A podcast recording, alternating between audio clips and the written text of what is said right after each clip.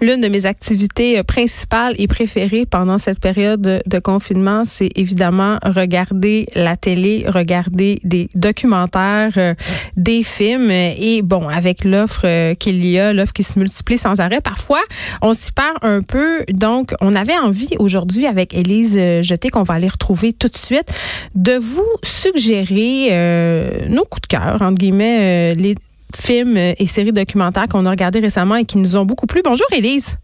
Bonjour Geneviève. C'est vrai qu'il y a tellement d'affaires, puis je pense en particulier à Netflix, parfois ça peut me prendre jusqu'à 25 minutes de trouver euh, ce que j'ai envie d'écouter tellement il y a de choses. Donc peut-être euh, qu'en ce moment on aurait besoin euh, de tes lumières, de tes suggestions. Et on commence tout de suite avec un documentaire que j'ai écouté en fin de semaine qui s'appelle Kumtar.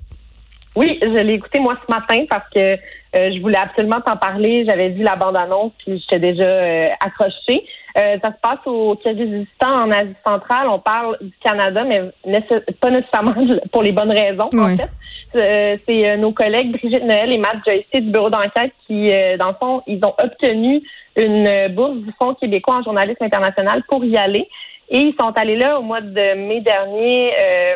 Il y, a des paysages, Geneviève, majestueux là, dans ce dans ce documentaire-là on voit les espèces de pics rocheux de ce pays-là qu'on connaît pas vraiment. C'est un petit pays euh, très peu connu. L'ancienne URSS, euh, mais exact. ce qui est fou, c'est que c'est un journaliste de là-bas qui, euh, tout d'abord, avait pris contact avec Brigitte Noël pour attirer son attention sur cette situation qui se déroule là-bas. Ben, en fait, les abus de la mine Comtor par rapport à, l'environnement, mais aussi aux villageois qui habitent aux alentours de la mine. C'est quand même assez particulier. C'est une mine à ciel ouvert qui, en fait, extrait l'or euh, en, en détruisant des glaciers. Oui, c'est la seule mine au monde à excaver des glaciers actifs.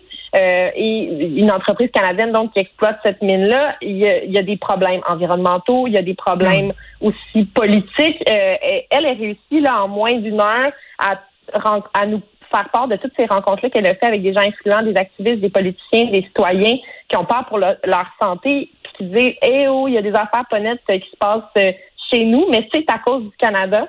Euh, mm. Puis sans voler trop de punch, là, on comprend vite aussi que les institutions canadiennes sont pas mal au courant de ce qui se passe là-bas. Et ce, que, ce qui, le lien qu'elle a eu, euh, Brigitte, avec ce journaliste euh, de là-bas, euh, ça lui a permis en fait de faire l'histoire un peu à l'envers. Normalement, quand on fait ce type de documentaire-là, ben on va faire mm. des pré-entrevues, on va faire des, établir des contacts a priori, et ensuite on va s'y rendre. Mais elle, elle a vraiment fait le contraire parce que euh, elle s'est dit, euh, ben, elle s'est fait dire, tu vas te faire baïonner, tu n'auras pas accès à tout ce dont euh, tu as besoin pour ton enquête si jamais tu commences à faire des appels avant d'y aller. Donc, elle est un peu lancée dans le vide avec Matt Joyce, son son réalisateur euh, caméraman. Donc, euh, c'est vraiment une histoire dans laquelle on rentre euh, rapidement, puis on, se laisse aussi beaucoup bercer par le paysage. Il y a quelque chose de beau à voir aussi, malgré le, sujet qui est un petit peu dur. On, on la légèreté, en fait, revient souvent avec le paysage, puis avec le côté humain aussi des personnes, des personnages qu'on rencontre, les gens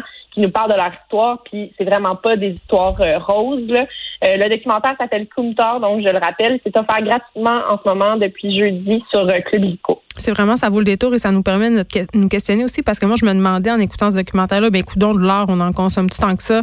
Ben oui, il y en a dans nos téléphones, il y en a dans nos ordinateurs, il y en a un peu partout. Donc, on est tous et toutes un peu responsables de cette situation-là. On passe, bon, je sais pas comment qualifier euh, cette série documentaire-là qui s'appelle Tiger King. Au début, je pensais que c'était un plaisir psychotronique que j'allais me taper, mais très vite, je me suis rendu compte que c'était pas mal glauque, très inquiétant. Il y a des, il y a des meurtres, des suicides là-dedans. Euh, bref, c'est quand même. En tout cas, moi, j'ai jamais vu ça, une, série documentaire comme ça. Là. Oui, ben c'est en fait la série que j'ai écoutée pour être à mode, je vais te le dire là, mais pas j'ai pas du tout accroché, moi, j'ai pas aimé ça. Pour vrai? Euh, je, je, me suis comme forcée à le finir. Euh, depuis une semaine, c'est la série la plus écoutée par les Canadiens sur Netflix. Moi, j'ai capoté. Euh, là, moi, je me suis dit, j'ai pas le choix de l'écouter. Tout le monde l'écoute.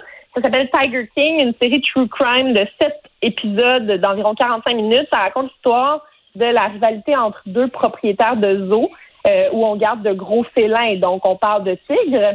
Et donc, le look du premier, qui est Joe Exotic, qui est assez incroyable d'après moi. Les Canadiens, à force de rester enfermés chez eux à écouter ça, vont bien finir par lui ressembler. Là. Euh, coupe longueuil, glitter, euh, lunettes miroir, euh, un, bon personnage. Là. Et la deuxième star de la série, c'est euh, Carole Baskin, qui est euh, une madame qui est toujours habillée en imprimé léopard, puis euh, qui, qui dit-on, aurait tué son deuxième mari pour le faire bouffer par des tigres. Bon, je sais pas qu'est-ce que t'aimes pas là-dedans. Je sais pas qu'est-ce que t'aimes pas là-dedans.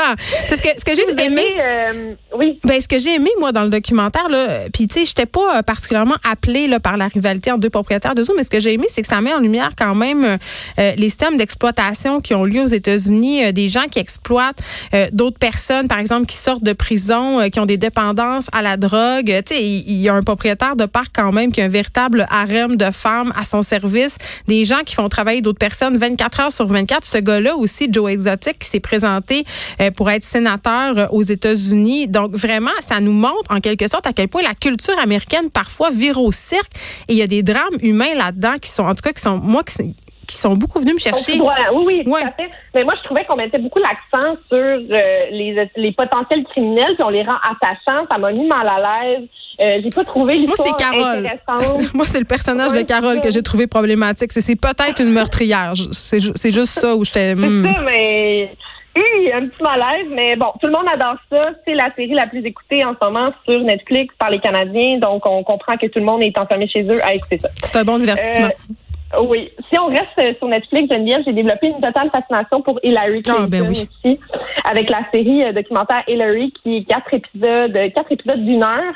Euh, c'est la, la, réalisatrice Nanette Bernstein qui euh, fait, dans le fond, une double narration en parallèle. Donc, d'une part, on a comme l'enfance, la course à l'investiture, euh, son, son rôle en tant que première dame, son combat pour la cause féministe, et c'est entremêlé avec un second discours qui nous montre les moments clés de sa campagne de 2016, vu de l'intérieur, sa défaite face à Donald Trump. Et selon la réalisatrice, le, le, passé donc éclairait le présent. Et je pas mal d'accord avec ce qu'elle a dit parce que euh, on réalise à quel point toutes les étapes par lesquelles elle a passé pour se rendre au présidentiel de 2016 ça, a été dix fois plus dur parce qu'elle était une femme. Euh, le fardeau de la figure politique est dix fois plus lourd parce qu'elle est une femme. Tout le long, on se rend compte de ça. C'est extrêmement poignant. Puis on comprend aussi pourquoi elle n'a pas nécessairement montré Mm. beaucoup euh, la femme derrière la femme politique durant sa campagne pour pas tourner les choses à son désavantage euh, parce que les gens galvaudent un peu le message tout le temps quand la, la, la femme laisse trop paraître ce qu'elle est en arrière de la femme politique, mais on rencontre enfin dans ce documentaire-là la femme derrière la politicienne. C'est vraiment, vraiment touchant. J'ai pleuré à la fin. Euh, et c'est disponible aussi sur Netflix si jamais là, votre cerveau est un peu ramolli par les tigres. Est-ce que tu es capable de nous parler euh, de Miss Americana en 20 secondes? Oh mon Dieu! Ça serait vraiment difficile parce que euh, parce que j'ai vraiment aimé ça, mais euh, il y a le documentaire donc sur Taylor Swift qui est disponible depuis le 31 janvier, mais j'avais pas eu le temps de le regarder. Faut aller écouter ça on est vraiment dedans la réalisation de ces deux derniers albums. Un qui a été plus joyeux, Lover, sorti en 2019, mais aussi Reputation, qui, a été fait dans un moment sombre. On comprend euh, tout son, euh, son, son euh, parcours depuis l'âge de 13 ans, où est-ce que son grand rêve était de devenir une chanteuse connue et comment son, elle est tombée en pleine figure une fois qu'elle a obtenu l'approbation des autres et qu'elle est devenue dépendante de ça, puis que finalement, ben, les gens, du jour au lendemain, ont commencé à la traiter de menteuse, puis à, à traîner sa, tête dans la boue euh, dans les médias. Euh, donc, euh, c'est ça. Puis, elle, est très attachante tout au long de l'histoire. C'est à voir pour toutes les haters et les lovers de Taylor Swift parce que vraiment on l'aime ou on l'aime pas. On dirait qu'il n'y a pas d'entrevue.